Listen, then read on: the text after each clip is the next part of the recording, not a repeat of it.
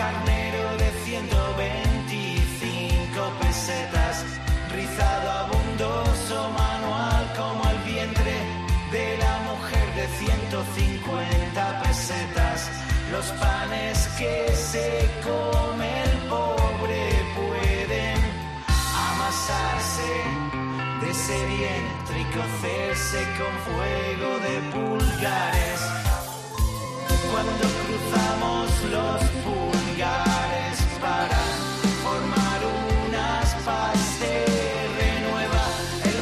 Bienvenido a una nueva edición de Música Ligera, este podcast musical del que extraemos esta faccioncita siempre que vienen visitas ilustres. Pablito Méndez, no sabes a quién tengo aquí. eh, cuando yo iba a su casa, es el hermano mayor de un amigo mío, y cuando iba a su casa, mientras la gente estaba con Héroes de Silencio y Shakira, pues él me pasaba cosas de 091, de los Nikis y de la Lagartija Nick, que son las dos personas humanas que tenemos. Bueno, un 50% se puede decir. 50-50, sí, la mitad. Estamos aquí con Antonio, ¿qué tal? Muy buenas. Muy buenos días, encantado de estar Y don aquí. Juan, ¿cómo está usted? Hola, muy buenas. Me- 50% humano, 50% neandertal. en mi caso, ¿eh? Vosotros sois de cuando eh, el índice decía underground, ¿no? Erais el under- aunque sonáis en Radio Fórmulas, ¿no? ¿Alguna vez? Antaño. Sí, claro, porque nosotros, como bien dice, empezamos en el ambiente alternativo con la compañía Romilar D. el- la Ahí no había época- indie la época de bueno, eh, la escena era independiente, pero era muy ecléctica. Surfing Bichos, Cancer Moon, Los Clavos, eh, Museum. Museo. toda esa escena, digamos que era una escena, pero muy ecléctica de, de, de música. Enseguida fichamos por una multinacional y el single Nuevo Harlem se llegó al número 21 Estuviste ahí de los dándolo- 40 principales. la Sí, fue- competencia, la competencia. fue la única vez que yo recuerde así, pero sí era divertido. Era en Madrid Rock, ¿no? Me acuerdo en la Gran Vía, la portada en gigante. Pa, eran grandes tiempos. Tener el principio así, con arrojo, valentía, eh, con mucha expresividad en el grupo. Y de ahí hasta ahora que seguís eh, completamente en auge, eh, súper vivos y ya acostumbrados a los grandes retos como en, Va- cuando hiciste con Valdemar o con, con Lorca, con en Omega, con Lorca. Ahora os, os, zafáis- os metéis con Buñuel. Eh, ¿Se puede hablar de trilogía si juntamos estos tres? Sí, Aunque no eh, esté que eso hecho. Muy distanciada en el tiempo, pero sí que son como los pasos que nos han llevado de uno a otro, ¿no? Digamos que hemos hablado de inercia. Ahí está, hay mucha influencia de la Big Generation, lo- lo- el mensaje fragmentado, collage, tal. Eso nos llevó mm, directamente a Lorca, prácticamente Lorca Bardelomar, ¿no? Del más conocido al más desconocido. Y una vez eh, hecho ese estudio, el primero con Enrique, que fue el aprendizaje, ¿no? Cómo lo hace este hombre. Y, y esa invocación es la que nos ha llevado a este, pero creo que se beneficia mucho de cómo hemos tratado a ese tipo de personajes en el pasado, aparte de otras obras que son más, más mm, sin inspirarse en ese tipo de grandes artistas y personajes, pero unos nos van llevando a otros y nosotros nos dejamos llevar. Y el germen del perro, de, de- el perro andaluz, porque es el per- no un perro andaluz, es el perro Claro, andaluz. sí, todo, todo surrealista. Porque- Cambian pe- pequeñísimas cosas para confundir al personaje. Pero es porque se llama así, el, el poemario Claro. se llama Sí, El, el perro, perro andaluz. andaluz. Sí, El- no un el- perro andaluz, un perro en la película, ¿no? Exactamente. El, el germen fue a raíz de, de que en el 2017 nos invitasen a, a inaugurar un festival de cine en Albacete, a Vicini, y entonces por encargo nos dijeron que musicáramos imágenes de Buñuel. Y entonces fue cuando empezamos a musicar las imágenes de Buñuel, cuando nos encontramos que Buñuel tenía obra literaria.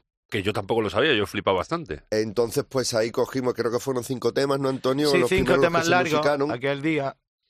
Y luego ya teníamos otros proyectos pendientes. Cuando esos proyectos ya los hemos concluido, pues decidimos que ese trabajo que teníamos medio empezado eh, me- merecía la pena con- eh, continuarlo. Entonces, pues ya ahí nos lo planteamos más en serio, rescatamos esos cinco temas y se completaron con más, eh, más parte del- de, de la obra literaria de Buñuel, sobre todo el poemario de la época surrealista 27-29, ¿no? Ahí. y que de alguna manera mm, recrea muchas imágenes en palabras que luego rescata en su en sus primeras obras cinematográficas. Y, pero en- encarta muy bien eh, el poemario al, al hoy en día, ¿no? Está, está abierto a interpretaciones como todo surrealismo, o bueno, a lo mejor el surrealismo no se interpreta, pero yo escucho esas letras, escucho el disco ahora y las veo muy vigentes ahora. Yo creo que el que no conozca el poemario sí reconoce eh, el imaginario de Buñuel, ¿no? Y se te conforma un mensaje dentro que, que tiene un paralelismo, como bien ha dicho Juan, con toda su obra fílmica, pero que te lleva también una estructura colorista, eh, vuelvo a mencionar inercia, ¿no? Esos textos collage, vuelve el collage, vuelve el color, vuelve la interpretación propia, ese cine de ojos cerrados que proponemos, ¿no? Porque incluso cuando cierras los ojos, o, o te vienen de las que conozcas o se están conformando otra imagen. Ese es un juego que hay en el, en el álbum bastante presente, porque eh, nosotros empezamos con un poemario casi pirata que nos pasó Enrique Cabezón de Agosto Clandestino, el Festival de Poesía. Y, y luego se editó la obra en cátedra, la obra literaria reunida por Jordi Cifra. Y Y, las diferencias son como lo del título. Ah, donde hay un él, luego hay un. Donde hay un la, hay un mi. Donde hay- Insustanciales, vamos. Sí, exactamente, pero que porque no puede, no hay una lógica que lo complete. Es surrealismo, es que no hay si, más. si tenemos un texto que ponga en una versión aullando y en otra aullado, da lo mismo, no, no lo, no lo podemos saber. ¿Y cómo, y cómo se sabe eh, qué le va bien a cada poema? ¿Qué música? ¿Qué rollo? Porque claro, en composición propia tú tienes más capacidad de adaptar una cosa a otra, pero cuando ya hay una estructura hecha, una métrica hecha, ¿respetáis mucho eso? Yo creo que los poemas, si lo interiorizas, tienen una musicalidad, ya que él fue músico. Ya te surge, te, te fluye. Claro, pero también en las declaraciones, que hay muchísimas en, en- en entrevistas con Max Sau, por ejemplo, él muestra su, su herencia musical, sus gustos musicales. Por, por lo pronto, la música de aquellos años, la música de los años 20, el jazz, el blues, el charleston, eso le encantaba a él, ¿no? Aparte de que en sus películas, pues mm, también abarcaba la, la tradición de Aragón. Esos fueron los dos caminos que nosotros cogimos. Primero, la música de los años 20, porque después de los cielos cabizbajos conocimos la complejidad de una orquestación con un grupo, es muy sutil, los vientos son difíciles, o sea, los vientos son muy fáciles de sacar y las cuerdas son muy difíciles. Así que para este disco dijimos, no, solo vientos, porque nos va a recordar las trompetas y los sasos y todo esto a los años 20 y se mezcla perfecto con una banda, le puedes meter caña a todo, ¿no? Así que también el aprendizaje de los cielos, pero vamos, era dejarnos llevar por lo que a él le gustaba, pero ya te digo, no hemos tratado mucho, ni he visto yo, después de oírlo la, editado, que hayamos cambiado muchos acentos. No sé por qué su musicalidad funciona muy bien. Es cierto. La hay- que tenga. ¿no? Hay temas, no me acuerdo cuál es uno, que tiene mm, la métrica de la melodía de la voz, tiene aires de música popular, de música, de, de- como cantar aragonés, como Sí, la sí. melodía va haciendo como... A mí me recordaba eso. Claro, eh, pretendidamente. Porque sí, yo siempre, me gusta siempre decir que es un disco eh, singular y deliberado. Y precisamente ahí entra parte de, la, de lo que es deliberado, premeditado, ¿no? Mezclar ese tipo de, de influencias musicales del folclore, Aragones, por ejemplo, en este caso. Pero ahí lo habéis respetado de cojones, porque Sí, sí, sí. ya te digo, está el cantar perfectamente y se escucha. Es como una Y jota, no es una jota luego ahí, aparte, eso tenemos en alguna canción, y en la última del disco, que se basa en el himno de la Virgen de Casbas, y en el vinilo se cierra con, Olor de santidad. con olor de santidad, que ahí, eh, vamos, es popular, pero que está pillado del himno de, de la Virgen de Casbas, que era, o sea, fue muy divertido. La ¿Cuál- La, verdad. que yo te digo creo que es bacanal o polisual milagroso, que es que ya te digo que es un canto que es como... En el lecho, Sí. quizás. No, y, y lo- y Eso luego es, en el en el lecho, meternos en el Claro, lecho. en el lecho mezclamos al final lo que es lo- la inspiración de los ritmos del sur de Aragón, en la batería de Eric y apoyo, y luego lo mezclamos con cantos de ánimas de la Urdes, más las melodías de Aragón. Entonces se crea una conexión musical extra, ¿no? Porque como andaluces, y sobre todo cuando íbamos con Enrique por Aragón, le cantaban jotas toda la noche, como siempre la demostración de que Noche de parranda. Claro, pero era todo de, mira Enrique, el fandango y la jota tienen la misma estructura, casi que son unos modos melódicos los que cambian apenas, ¿no? De, de una cosa a otra. Pero como no se trataba de, andal- de hacer andaluz el disco, sino de nosotros jugar con todo eso, ya que estábamos en el modo juego divertido, pues no quisimos manchar de Andalucía el disco más que en una canción, ¿no? Que aparece Bueno, la manchar. guitarra. Pues, No. nos Aportar, dejamos, nos dejamos, nos dejamos manchar por el espíritu, por el espíritu baturro. Los restos de estrella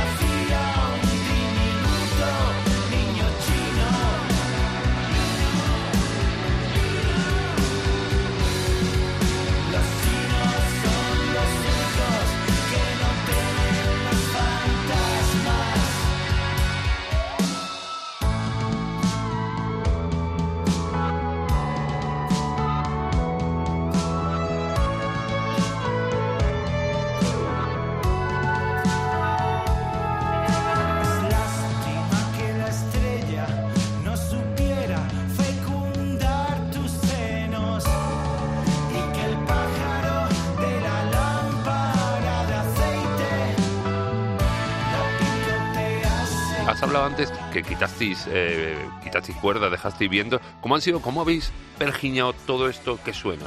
Porque la producción es muy curiosa, los arreglos me gustan muchísimo, está súper cuidado. ¿Cómo, Sí, sí. ¿Cómo lo habéis grabado? Lo Que a mí me gusta mucho eso. Lo hemos soñado porque, porque como para se- ser surrealista, pues teníamos que inspirarnos en, eh, en nuestras ensoñaciones, en nuestras pesadillas y, a- y hacer un poco, pues como hacían ellos con la eh, escritura automática, pues toca, entonces tocaba sin pensar. Estoy un poco bromeando. No, no, no, pero, no, pero oye, pero no, no, no me no ninguna cosa. Yo conozco No. bandas que se meten en el estudio y se ponen a improvisar, a llamear sobre una frecuencia y tal, y salen canciones. Yo, a lo mejor va por ahí. No, hombre, eh, el proceso luego es más concienzudo, ¿no? Hay varias fases. La primera fase de ensayo de banda, una segunda fase en los que nos encerramos en, en un teatro en un pueblo de Granada que se llama Peligros. Y allí grabamos las baterías, nos centramos exclusivamente en las baterías, aunque eh, La banda tocaba. interpretábamos todos. Eh, y claro, durante todo ese proceso vas perfilando, pero siempre también siempre dejas ese margen luego a la a lo que te salga en el momento, a la improvisación, Sí, a, un detalle de no no no lo llevamos todo absolutamente cerrado, pero vamos, yo creo que esos son códigos bastante comunes, ¿no? A, a- todas las bandas. Pero es que en ¿no? este disco en concreto hay cierta lisergia que envuelve todo el disco, que eso no se consigue. Eso es culpa de los productores también, ¿no? Nosotros, como bien dice Juan, elaboramos el disco en la medida que nos habíamos volcado en Buñuel y fue Juan precisamente el que se le ocurrió que lo podía producir David Soler y Marcel Vallés, que habían hecho a María Arnal, un poco alejado, pero dice, esta es la gente que necesitamos porque queremos que le den la vuelta al grupo, ¿no? Queremos salir transformados y, la locura que hicieron de mezcla, ¿no? Con los arreglos de orquesta de David Montañés, ¿no? En varias canciones. Y luego tratados por ellos, eh, se, se conformaba una experiencia artística en la que todos estamos detrás y buscando y aportando sobre Buñuel, pero sin dejar de lado un disco de, de los lagartijas, de Lagartija Nick, pero sí dimos carta blanca total, ¿no? De hecho, cuando mandaron la primera mezcla, que fue, me gustaría para mí, la libélula, nos quedamos casi nos desmayamos del susto. Pero era eso lo que queríamos, queríamos ser transformados, porque es un proceso, lo llevamos hasta el estudio, lo grabamos, nos lo destroza y tenemos que aprender destrozo. No, claro, claro. O sea, lo tenemos que hacer cuatro o cinco veces, pero si estás apasionado y crees que puedes aportar Si y que te tienes está ganas. aportando... Y ese destrozo es un aprendizaje, ¿no? Para Exactamente. después, o sea, Claro. poco a poco. Te- Si no, ¿cómo nos transformamos? Somos el, el grupo que hacíamos los primeros singles, que estamos con las maquetas, aprendimos prácticamente a componer. Así que eh, eso también nos motiva y nos da sentido y forma de por qué queremos hacer discos de esta manera, porque son los que nos motivan, ¿no? Son nuestros discos más comerciales. Vamos, y, y- y los lagartijas, esos lagartijas de, de principio, ¿imaginabais algún momento que ibais a hacer un disco de Buñuel? Ya Jamás entonces... en la vida, ¿qué va? Yo no lo soñé. No, es porque estábamos- Eso no lo soñaste, ¿eh? no lo Claro, soñé. estábamos en la, en la reafirmación de nosotros mismos, una edad en la que tú quieres, pues eso, salir al escenario, manifestarte, Liarla. liarla, es el momento de, de hacerlo, pero también tu posición tiene que ser vehemente, porque si no es que no va a dar el paso, así que ese, ese arrojo, pues ahora no está, es es como que echas de menos. Eh, hombre, el arrojo lo tenemos, pero echas de menos la valentía y la casi que la estupidez inconsciente de, de esa formación que iba a saco, pero echas de menos de aquella época que hubiéramos tenido un poco de más cabeza. Eso es, Pero ¿cómo sabemos que tenemos más cabeza si no evolucionamos y vamos haciendo discos? Porque claro, eh, se ve corto, pero es una experiencia larga en la que da mucho, da mucho espacio a hacer muchas cosas. Y nosotros nos hemos movido mejor por los márgenes o por el subsuelo, ya que cuando hemos estado en multinacionales y todo eso, sí puede estar y está muy bien, está muy bien. Yo lo recomiendo Pero te encorsetan un poco más. Pero enseguida tienes un complejo de que no estás agradando lo suficiente, de que por mucho que vendas, las ventas no son suficientes y encima te están dando muchísimo presupuesto, luego aparecen los números de manera muy violenta que tienen que, que tienen que Tiene que aparecer. cuadrar, sí, tiene que cuadrar. Pero aparece todo así de una manera muy, muy de sopetón y dices, tío, eh, agradando, vamos a perder un poco de nuestra identidad. Eh, ¿Agradar qué podía ser en aquel tiempo? Pues repetiros, repetiros, repetiros, que está funcionando bien. Sí, pero el grupo quiere crecer, o sea, supongo que como banda tú quieres crecer, hacer Claro, otras y, cosas. y más cuando se nos presenta a finales del 94 Enrique Morente que vuelve a Granada y dice, coño, aquí lo tenemos a tiro, yo lo conocía desde el 82, pero, pero dice, ahora, ahora esto hay que hacerlo. Y fíjate que nos fue fatal. Claro, cuando sacamos el disco fue horrible. No, no, pero, fue eso- pero- horrible. pero eh, eh, suele Sí, pasar con las tío, obras no se magnas. puede- no se puede estar chiflando y apedreando a la gente. A nosotros nunca nos había pasado, tampoco ni a Enrique. No se puede tratar así a la gente. Lo- Los medios lo ignoraron totalmente, si no lo insultaron. Luego un éxito. Y como, es un éxito, No. es uno de los discos referentes dicho por mucha gente, por mucha gente que entiende de la discografía española total. Claro. El Omega es un disco, una pieza clave. Claro, pero es como dice Eri, ¿no? Hace poco en el ensayo llegó un amigo y dice, me voy a comprar el último disco. Y dice, no, no, no, cómprate el de hace 10 años, que es lo que tardan en llegar. Ah, y, y aquello fue una huida, huida hacia adelante porque teníamos que reafirmarlo. No podíamos nosotros rajarnos también porque a la gente no le gustara, o al rock no le gustara, o al flamenco. Eso también nos dio la clave de los trabajos posteriores, porque fue un fracaso tremendo cuando salió.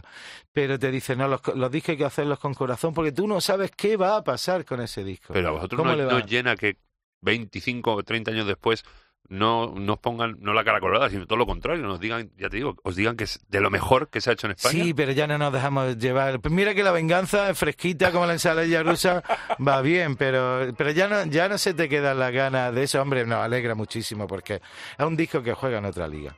Ese no Es juega. otra división. El otro disco, porque es mundial, porque lo promocionaba Leonard Cohen, por, por todas las porque empezó en Fuente Vaquero y acabó en Nueva York, o sea que juega en otra liga. Es un disparate Y sonoro no ese queremos disco. nunca pretender hacer ese tipo de discos, porque no controlamos cómo se hacen.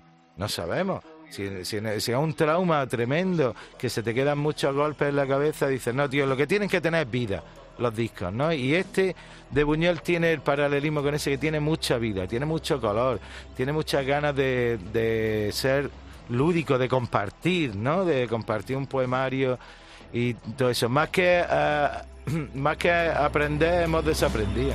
Un plesiosauro dormía entre mis ojos mientras la música ardía en una lámpara y el paisaje sentía una pasión de Tristán e Iseo. Tu cuerpo se ajustaba al mío ajusta a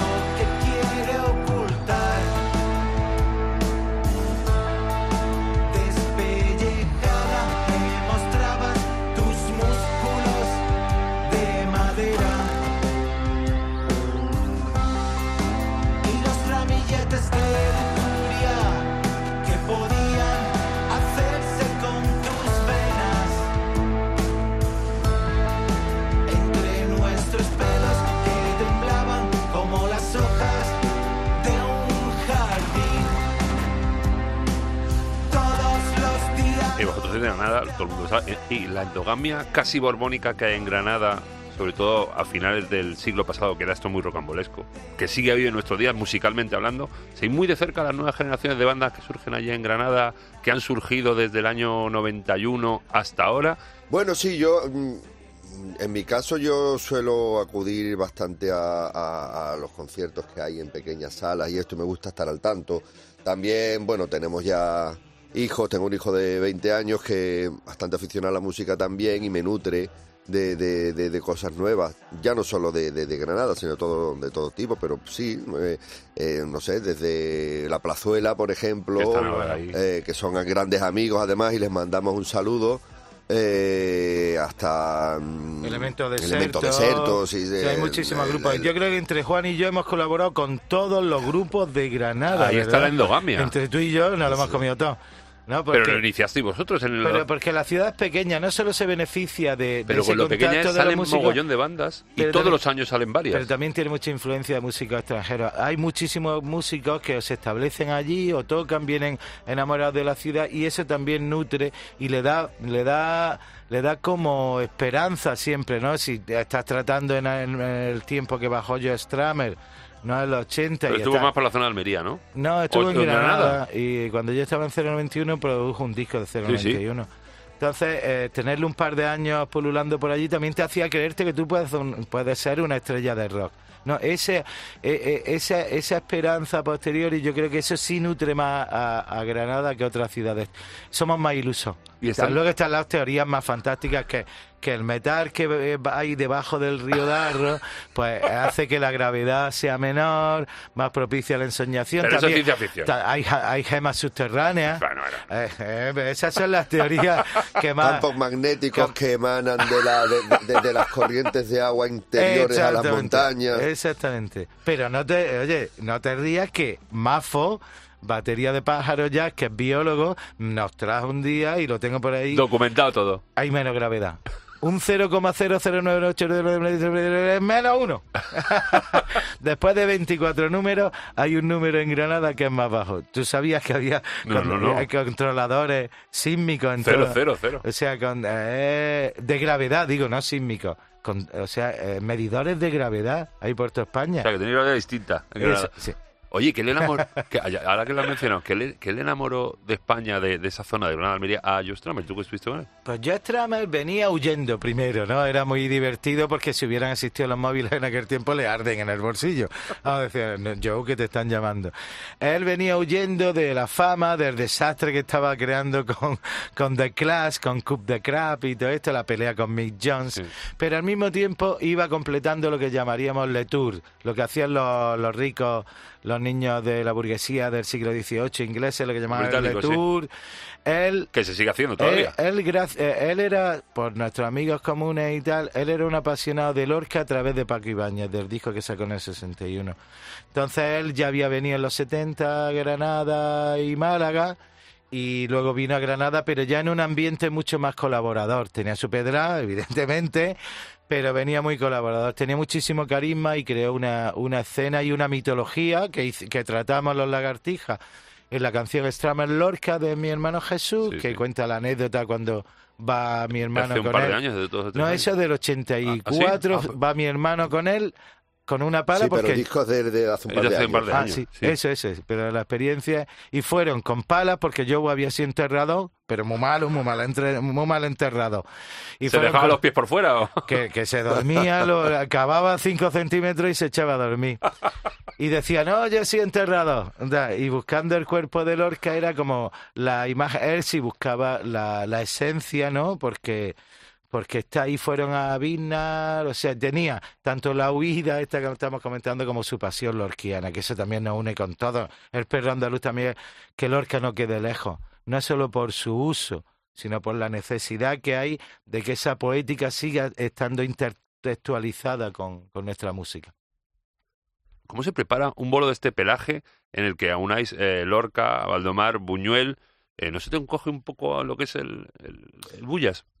Bueno, eh, la verdad que es que lo, lo, lo venimos haciendo ya de, o sea, no en el formato definitivo como va a aparecer hoy, pero sí lo venimos trabajando de hace tiempo en directo. Entonces lo vamos incorporando poco a poco, vamos incorporando a las canciones del nuevo disco, el resto de canciones que conforman el repertorio son también de discos que hemos sacado, por, con, con lo cual tampoco nos enfrentamos a un, a un repertorio absolutamente, absolutamente nuevo, pero claro, mm, viendo ya que lo hemos realizado en determinados sitios hace que no que, que, que, que tampoco lo veas como una auténtica catarsis. ¿no? Bueno, Como- pero no me refería al rapper sobre todo, sino eh, a, a chocho que montáis de luminiscencia, que no hay luces, que es todo con proyectores de cine, Proyectores de- pantallas... De, Super 8 Co- que nos iluminan. Como ya no ha pasado de todo y ya ha habido sitios en que no ha funcionado nada, pues ya...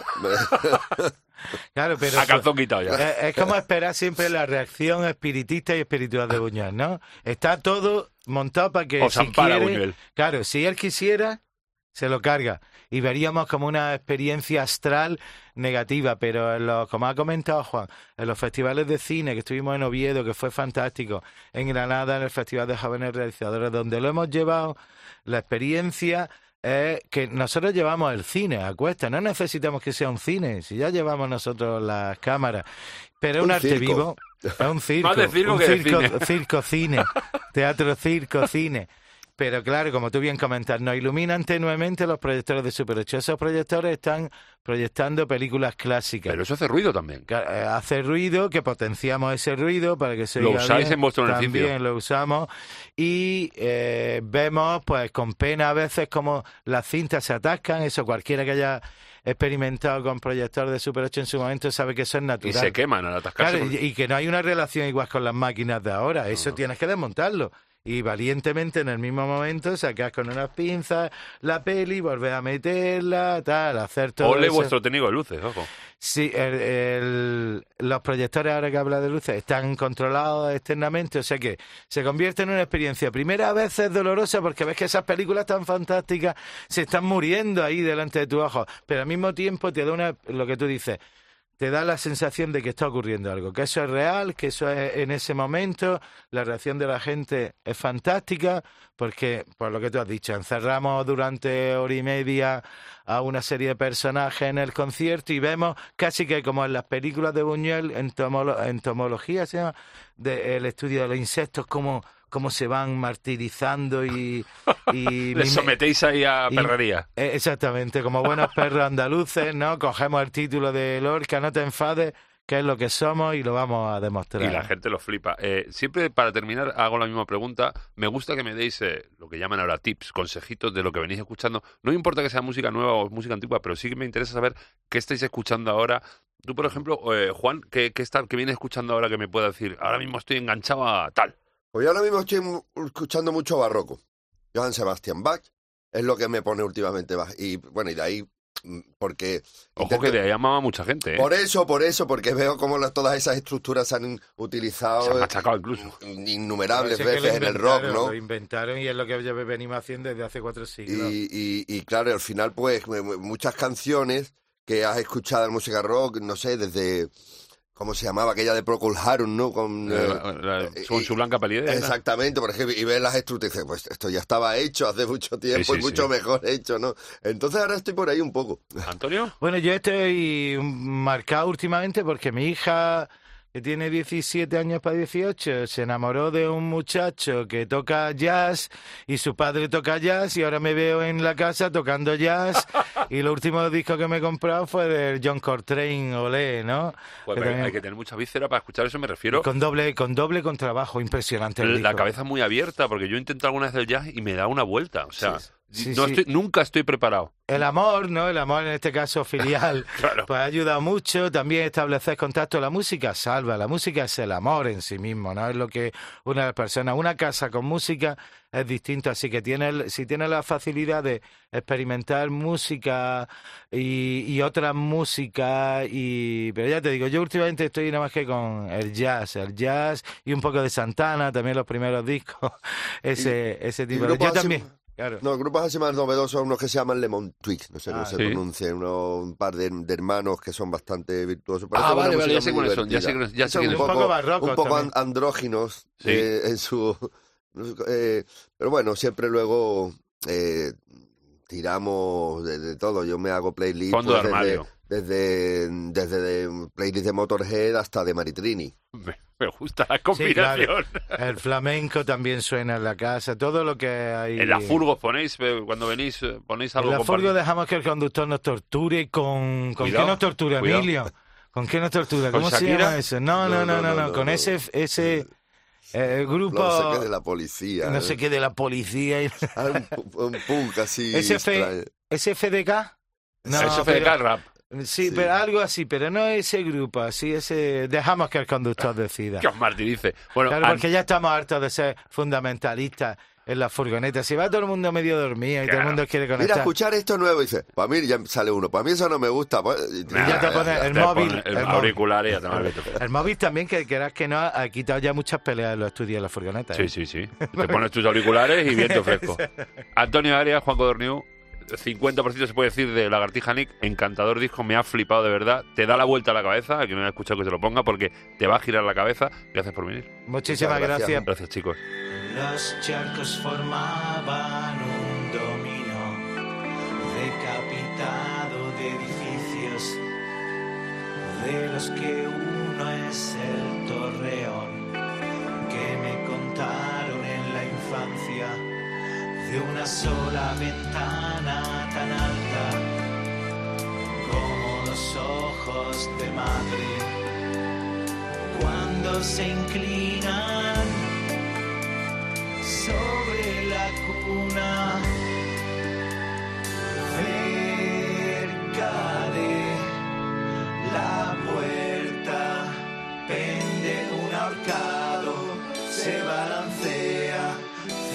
cercado de eternidad aullado despacio es mi esqueleto del que no quedan sino los ojos soy yo.